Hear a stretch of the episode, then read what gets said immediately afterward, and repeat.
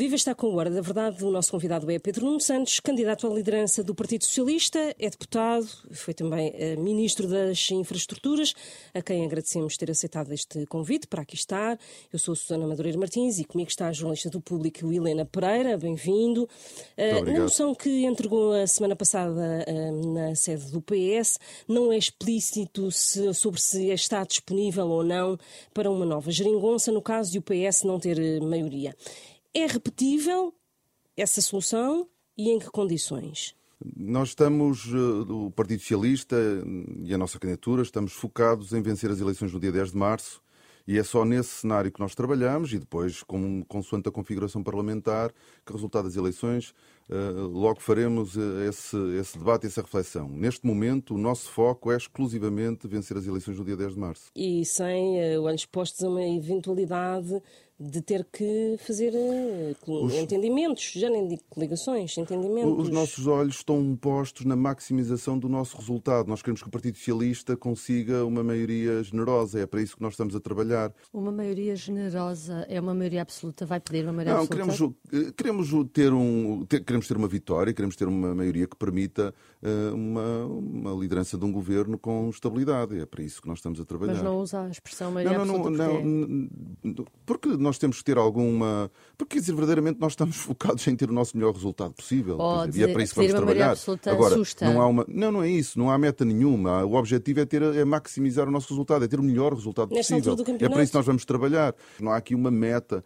Uh, em termos de resultado eleitoral. Então, mas o que é que é uma maioria generosa? É termos uma, uma maioria que permita ao Partido Socialista liderar um governo com, que ofereça estabilidade ao país. Era preferível ter uma maioria de esquerda, com o PS, Bloco de Esquerda, PCP, eventualmente o PAN, do que uma maioria de direita. Pode, é, é desde logo óbvio que nós achamos que será mau para o país um governo liderado pelo PST, isso é evidente. E o Bloco de Esquerda e o PCP, durante a campanha eleitoral, serão tratados como adversários também? Nós temos de apresentar o nosso programa. Eu percebo esta vontade de nós falarmos das alianças. Eh, nós ainda não chegamos ao 10 de março. Nós temos que dar uma oportunidade aos portugueses para decidirem que Parlamento querem. Nós estamos uh, sistematicamente a antecipar aquilo que verdadeiramente interessa, que é um ato eleitoral, e esse ato eleitoral decorre da avaliação que os portugueses farão das candidaturas. E depois, em função do Parlamento a que chegarmos, uh, logo se verá como é que se conseguem formar uh, maiorias. É óbvio que para nós será eh, negativo para nós e, na nossa opinião, para o país, negativo um governo liderado pelo PST. Na sua moção diz que é de evitar mexer na legislação laboral. Uh, foi por não querer mexer nas leis laborais e por ser essa uma exigência do Bloco de Esquerda que houve eleições em 2022. Hum. Com isto, não estará a fechar uma porta ao Bloco e ao PCP? É de evitar grandes transformações na legislação laboral, não quer dizer que nós não possamos melhorá-la eh, e, eh, eh, e, nós estamos abertos a fazer esse debate. Entendemos é que, e esse é mais, é mais objetivo, é, é um dos principais objetivos do que nós dizemos. Há muita tentação de achar que os problemas económicos do país resultam de uma legislação laboral rígida. E isso não corresponde à realidade. A legislação laboral não é rígida nem flexível. A legislação laboral existe para proteger a parte mais fraca de uma relação laboral. E nós, obviamente, que queremos uh, garantir que a legislação laboral continue a cumprir essa, essa função. Então, o que, é, que é que está disposto a rever? Há objetivos em matéria de combate à precariedade que nós queremos uh, manter e, obviamente, se, se entender que eh, alterações na legislação laboral contribuem para resolver esses problemas, nós não teremos eh, nenhuma hesitação em fazê-lo. A contratação coletiva, que é uma exigência do PCP, por exemplo? A contratação coletiva existe e ela, ao longo dos últimos anos, aumentou o número de acordos coletivos. É muito importante que, eles, que esse objetivo se mantenha e nós devemos procurar, se for necessário, aprimorar os instrumentos que permitam essa, essa negociação e acordo coletivo, nós faremos, porque obviamente a concertação, a negociação e a contratação coletiva em particular permitem garantir espaço social que é fundamental para que as empresas possam trabalhar. Na moção defende também que a administração pública é preciso uh, valorizar as carreiras, as condições de trabalho, os regimes funcionais e remuneratórios. Uh, e também a recuperação faseada do tempo de serviço congelado. Isto é para toda a, a, administração pública, só para ficar claro, ou é apenas para este problema que tem sido falado ao longo dos últimos anos sobre os professores? Quem, quem está, quem de facto tem um problema maior em matéria de congelamento são os professores e é onde, onde a despesa é maior. No que diz respeito a todas as outras carreiras, entretanto, já foram sendo reconhecidos, nomeadamente aquelas que dependem de, de pontuação, foi-lhes reconhecido um ponto durante um conjunto de anos que não tinham sido considerados e, e para os quais não tinha havido avaliação. Mas há várias uh, carreiras ainda que, que certo, não viram mas tempo não tem, recuperado. Mas não, não tem o significado que tenha, do ponto de vista uh, orçamental, do ponto de vista da nossa administração pública, que tem a uh, carreira especial dos professores. Aí é onde está, de facto, a, a questão eh, mais, eh, com mais relevância do ponto de vista de orçamental. Eh, todas as outras carreiras podem ver os seus problemas resolvidos em termos de um, contagem de tempo de serviço? Nós, nós, quando falamos na necessidade de o Estado português cumprir as regras que estabelece com os seus trabalhadores, obviamente que é com todos. E eu sempre disse que o Estado não pode uh, impor ao setor privado, quer dizer, pode e deve, mas não pode é impor ao setor privado que cumpra os contratos com os seus trabalhadores e depois ele próprio não fazer o mesmo. E por isso é fundamental que, para termos confiança nas relações entre o Estado e os seus trabalhadores, entre os cidadãos e as instituições, o Estado tem que cumprir as regras que ele próprio define. Isso para nós é uma questão de princípio fundamental, que obviamente deve depois estar ajustada e deve ser faseada de forma a que nós não ponhamos em causa um objetivo também muito importante de continuação da redução da dívida pública. Então, e em relação aos professores, já tem um modelo uh, desse faseamento uh, da recuperação do, do, do, tempo de serviço que, que foi congelado? O faseamento será uh, alvo de negociação com os trabalhadores e no quadro daquela que são, daquele que é o objetivo de política orçamental e de contas públicas, nomeadamente da sua redução. Por isso nós temos que construir um faseamento que consiga conciliar uh, uh, os interesses de, do, dos trabalhadores, representados pelas organizações sindicais, e da capacidade financeira do Estado aquele modelo que foi apresentado, por exemplo, por Luís Montenegro para a recuperação do tempo de serviço dos uh, professores, poderia ser um modelo que o PS estaria... Tem, tem dois erros. Uh, não esperou pelo trabalho que o TAU está a fazer em matéria de cálculo do, do, custo da reposição integral do tempo de serviços dos professores e, segundo, uh, passa por cima de uma necessária negociação com os sindicatos. E, portanto, essa não é a metodologia que nós queremos seguir. Nós queremos negociar com os sindicatos, nós queremos ter as contas primeiro. Tem ideia de quanto é que esta recuperação faseada vai custar? Nós temos, nós sabemos o, os cálculos que já foram apresentados. 300 milhões? Mas, entretanto, há mais professores que se reformaram. Nós temos que perceber se, exatamente, agora esperando pelo trabalho que o TAU está a fazer para confirmar esse valor, o que é importante é assumir um princípio que deve ser respeitado, a da reposição integral do tempo de serviço dos professores, e, ao mesmo tempo, quando tivermos a informação e pudermos fazer a negociação, conseguirmos definir o prazo para a recuperação integral desse, desse tempo de serviço. Se for eleito líder do PS e depois se for eleito primeiro-ministro, uh, o que é que dirá aos professores? Dirá uh, só, será, só recuperarão tempo congelado ao mesmo tempo que os outros funcionários públicos? Ou seja, vão ter que esperar e vão ter que andar ao mesmo, ao, mesma, ao mesmo ritmo que os outros funcionários públicos ou os funcionários públicos podem ser tratados numa primeira fase à parte? A maioria esmagadora dos, dos trabalhadores do Estado, os funcionários públicos, já têm o tempo de serviço E há um acelerador agora de carreiras em janeiro nos, também. Para os professores também mas a maior parte das carreiras na administração pública já tem o tempo reconhecido. O problema maior é, eh, são os professores. E esse é um problema que ainda não foi resolvido e tem que ser resolvido. Numa legislatura Uh, ou uh, poderá ser. Nós teremos que, quer dizer, nós temos que termos as contas feitas, nomeadamente as que foram pedidas ao TAU, termos conhecimento desse, desse montante e depois com os professores estudar o, o tempo necessário, faseado, para podermos fazer essa recuperação. Não consigo, nesta fase, estar a dizer que são que é em três, que é em quatro, que é em cinco. Não se compromete, então, que seja possível eh, em quatro anos? numa legislatura? Neste, neste momento, não consigo fazer esse, assumir esse compromisso. Está à espera da UTAU. Quando é que esse, eh, a UTAU, quando é que sei. espera que a UTAU... Não sei, espero que em tempo útil para podermos começar, logo depois de tomarmos posse, a reunir e começar a trabalhar com os professores. Defende na moção também que é importante estudar formas de reduzir o IVA. Tem alguma ideia para começar essa discussão? Reduzir onde, quanto? há um conjunto vasto de interesses que têm que ser compatibilizados, desde logo continuarmos a trajetória de redução da, da, dívida pública, tendo espaço e podendo nós baixar impostos, nós faremos isso nos impostos diretos. Isso implicará que nós possamos ainda, que nós tenhamos de fazer, hum, tínhamos de conseguir ter a margem para o fazer. Isso terá de ser apurado mais à frente. Em relação aos impostos diretos. Sim. Sim. E, eh, portanto, a redução de uh, eh, IRS, por exemplo? Aquela que tá, nós já temos uma, um alívio no IRS um, previsto neste Orçamento de Estado.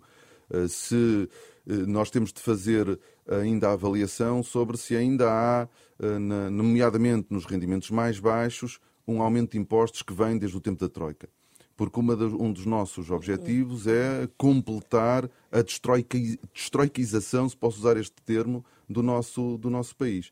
E, e em matéria de IRS, eh, temos que ver se, este, se esta redução eh, remove todo o aumento de impostos que os, de, que as pessoas, os portugueses de rendimentos mais baixos tiveram que enfrentar eh, no quadro da Troika.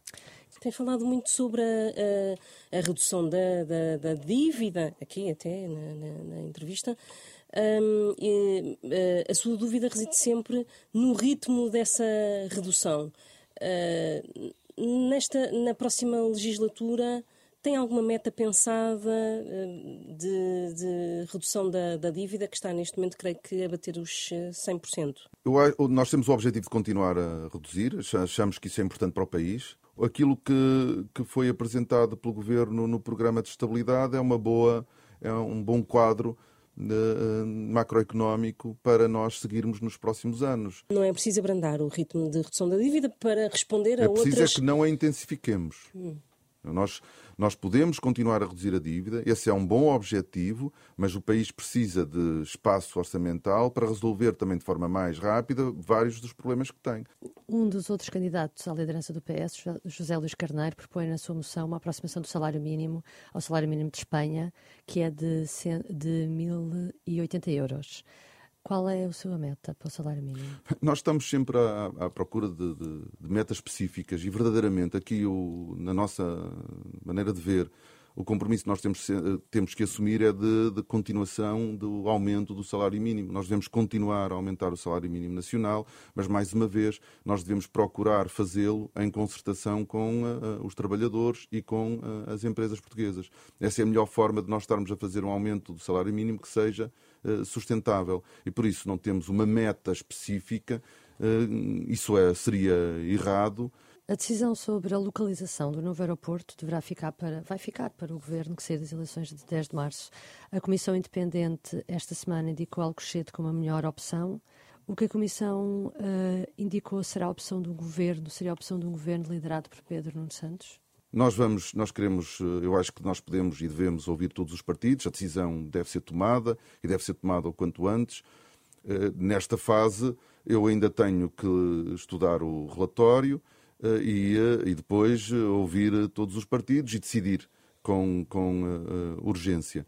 E acha que será possível um acordo com o maior partido, o outro maior partido, o PSD, porque o PSD começou a, a atacar a credibilidade da Comissão e deste trabalho? O PSD uh, ataca a credibilidade desta, desta Comissão Técnica Independente, que foi construída e criada no quadro de uma metodologia na qual participou o PSD. Uh, importante é nós uh, seguirmos em frente, respeitarmos o trabalho que a Comissão Técnica Independente fez, uh, estudá-lo, avaliá-lo e decidir. Eu acho que devemos procurar um entendimento com o PSD, mas já agora com os outros partidos políticos também. A democracia e o trabalho político em Portugal não se faz só entre o PS e o PSD, si, há mais partidos políticos. Para si, a escolha de, do novo aeroporto não implica uma, um acordo entre PS e PSD? É possível avançar sem haver esse acordo? É possível avançar sem haver esse acordo. Nós, temos, nós podemos procurar esse acordo, mas nós temos que avançar, já chega. E por isso nós podemos ouvir e procurar consenso. Se ele não existir, temos que decidir na mesma. Gostava de voltar ainda um, um bocadinho atrás, eh, porque hum, José Luís Carneiro, na, na entrevista que deu eh, ao público e à Renascença, defendeu o chamado uh, Fundo Medina.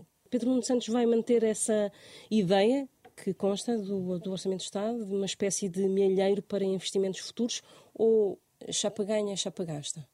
Isso não existe, chapa ganha, chapa gasta, porque se nós tivermos a possibilidade de investir no, no país, devemos investir. Isso não é uma, não é uma questão de chapa ganha, chapa gasta. Certo, então, é a necessidade. É, relação ao fundo. É a necessidade que nós temos, não é em relação ao fundo, é em relação a, a, a, às receitas do Estado. O que é que nós fazemos com as receitas fiscais?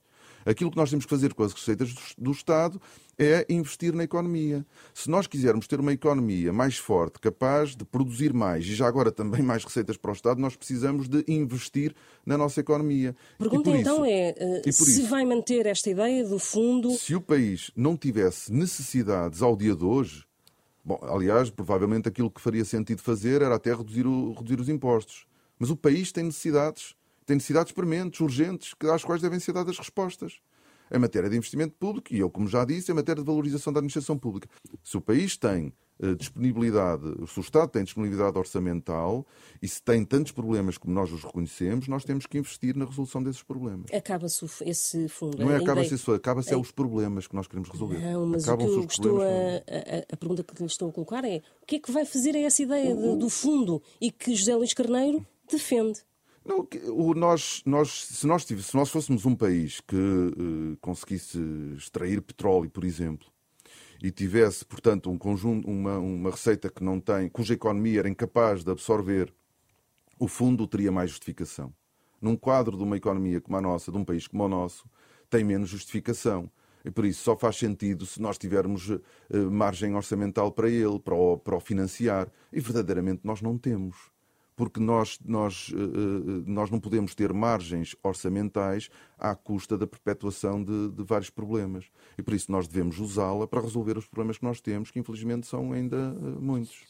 sobre a TAP, o critério número um da privatização da TAP tem sido até agora a manutenção do hub de Lisboa.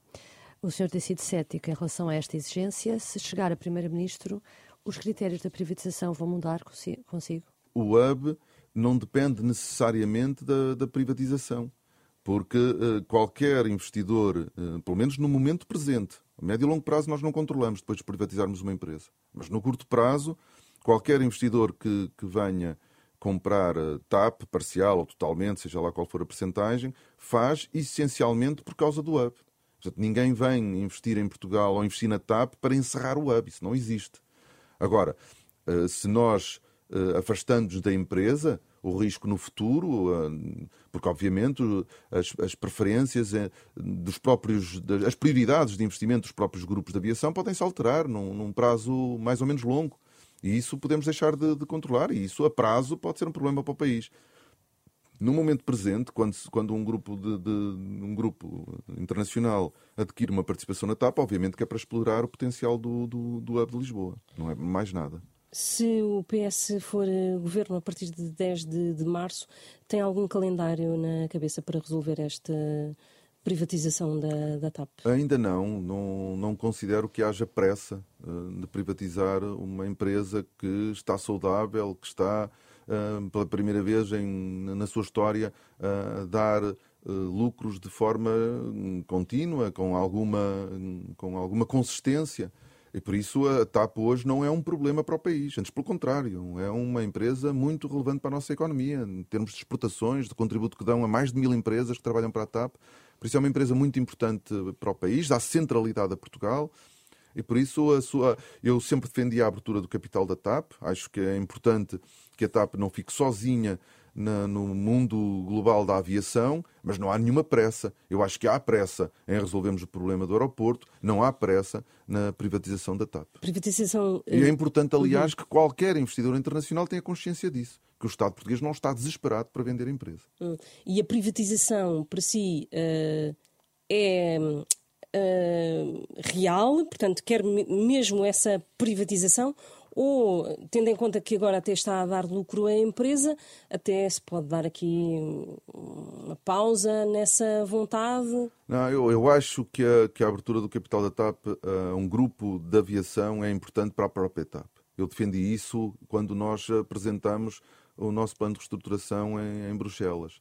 Agora, a percentagem a privatizar, isso nós uh, teremos depois de avaliar no quadro também da negociação com uh, potenciais interessados. Eventualmente, se houver, uh, se houver negociações para um governo de geringonça, a TAP será com certeza um dos temas a debater. Isso é debatível, a TAP? Não, não, estamos nesse patamar, nesse, neste momento. Neste momento nós temos que defender as nossas posições e o nosso programa, e é só nisso e no nosso programa que nós estamos concentrados. Depois o futuro logo se verá, mas verdadeiramente o que o Partido Socialista tem que defender até às eleições é o seu programa e a sua ideia Sim, mas era uh, para, para perceber o país. o que é que é negociável ou não para, para si. Quer dizer, há muitas coisas. Eh, eh, nós não. Há coisas que podem não ser negociáveis. Eu não, eu não quero estar nesse dia, não é? Mas... Neste, no, no, neste momento, o, o nosso foco é em defender o nosso programa, em defender as nossas ideias, e conseguirmos uh, ganhar as eleições. E é nisso que nós estamos, que nós estamos concentrados. A abertura de capital da TAP uh, não é negociável? Eu não, eu não estou nessa, nesse, nesse tempo ainda.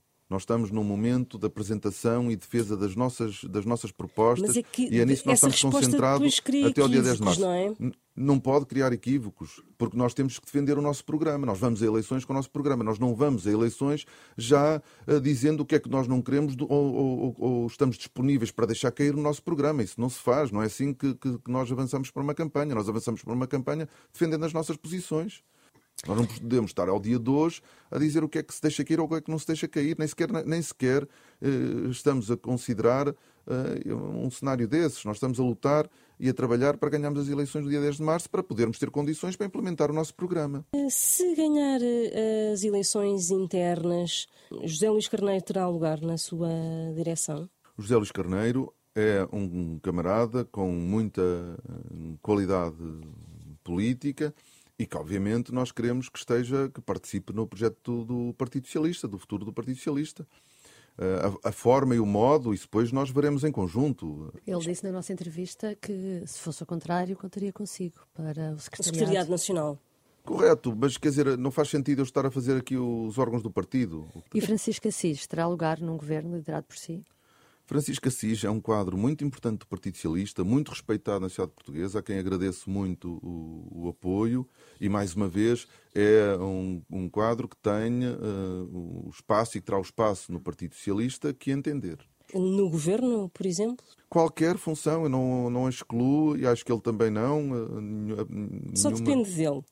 Eu acho que sim, quer dizer, não tenho. Uh, eu, eu quero poder contar com o Francisco Assis no futuro do, do PS e, portanto, nós trabalharemos eh, depois para perceber qual é a, a, o espaço que ele quer preencher espero bem que queira, porque é muito importante para nós.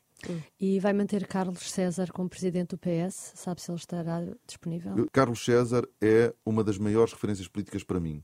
É presidente do Partido Socialista e, mais uma vez, uh, vos posso uh, dizer com toda a certeza, com toda a confiança, que Carlos César também será no Partido Socialista aquilo que bem entender, tem estatuto para isso, é dos, dos quadros com maior uh, currículo político e currículo político com resultados que nós temos no Partido Socialista e por isso ele connosco também será aquilo que bem uh, entender, porque ganhou esse direito ao longo de toda a sua vida política. E António Costa ainda poderá ter uma carreira internacional? Eu espero bem que sim. António Costa foi um excelente primeiro-ministro, viu interrompido o seu percurso uh, quando estava apoiado por uma maioria absoluta. O país tem resultados muito importantes hoje que advêm da sua liderança em matéria de crescimento económico, em matéria de emprego, que, eh, que são, obviamente, um, um, conforto para todos nós e o reconhecimento que ele tem, no, no, o reconhecimento internacional que ele conseguiu ao longo dos anos, é evidente para toda a gente em diferentes eh, famílias políticas. E por isso eu espero, uh, sinceramente, que António Costa possa vir a ter um papel importante no, no, futuro, uh, seja em Portugal ou não, quer dizer, mas, mas espero que tenha porque era uma perda muito grande para nós nós deixarmos de contar com uh, o melhor político que nós temos em Portugal neste momento. O país tem estado a debater a questão da alegada cunha presidencial, no caso de duas gêmeas luso-brasileiras que tiveram tratamento no Hospital Santa Maria. Acha que o Presidente devia dar mais explicações sobre o que aconteceu ou ficou elucidado com a conferência de imprensa de segunda-feira? Aquilo que me parece importante é uh, preservar a confiança uh, e defender a confiança dos, dos, cidadãos nas instituições e, desde logo, neste caso em particular, no Serviço Nacional de Saúde. A confiança de que há igualdade no acesso aos cuidados Não de saúde. Não acha que essa confiança está, está abalada? Acho que é importante que ela seja garantida, que ela seja protegida. E, ao mesmo tempo, uh, esperar que isto tudo se resolva, que seja clarificado e que nós possamos seguir em frente porque uh, o Sr. Presidente da República, pela função, mas também pela pessoa que é, é muito importante para o nosso país. Mas clarificado Marcelo como? Rebelo, Marcelo Rebelo de Sousa uh, foi uh, alguém que conseguiu recuperar uma proximidade com o cidadão muito importante para a confiança nas instituições.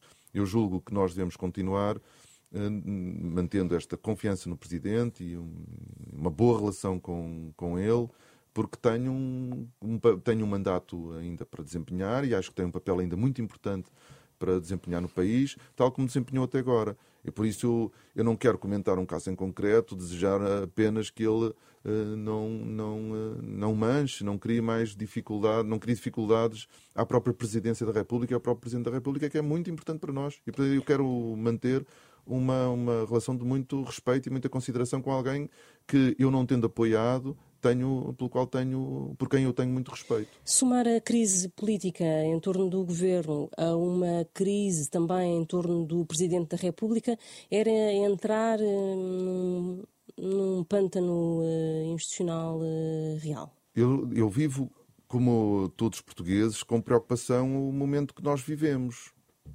E a nossa democracia, que vai comemorar 50 anos em 2024. É uma democracia recente, mas é uma democracia eh, sólida, em que, quer dizer, onde há confiança eh, dos portugueses no, no, no, nas instituições políticas. E é muito importante que isso se mantenha, se preserve, e obviamente vejo com muita preocupação todos estes eh, acontecimentos mais, mais recentes. Quando disse que era importante clarificar, queria perceber, clarificar como? Clarificar no Ministério Público, do ponto de vista judicial, não, ou não, não. os intervenientes políticos acho, a explicarem sim, melhor... explicarem exatamente o, que aconteceu. Acho que, que, as explicações têm sido dadas, mas como nós continuamos, quanto mais depressa uh, tudo for percebido, mais depressa também terminamos com todo este, com todos, todo este, com este caso. E nós precisamos que este caso termine, seja resolvido e possamos seguir em frente. Então, Marcelo Rebelo de Sousa também deve ainda dar mais explicações. Não, não sei se há mais explicações para dar. Quer Ficou dizer, não sei se tem mais explicações para dar. O Presidente disse. Eu não quero fazer nenhum juízo sobre o caso. Marcelo Rebelo de Sousa não está com a sua autoridade diminuída por causa deste, deste caso? Este não é um bom momento para o Presidente da República. Isso acho que é evidente, acho que ele próprio reconhece. Acho que é importante é que ele seja ultrapassado para que o Presidente da República possa estar concentrado naquilo que verdadeiramente interessa ao país e que são as suas funções enquanto Presidente da República. E por isso esperar que rapidamente nós consigamos. Isto dura mais de um mês. Já é, já é muito tempo e isto provoca desgaste.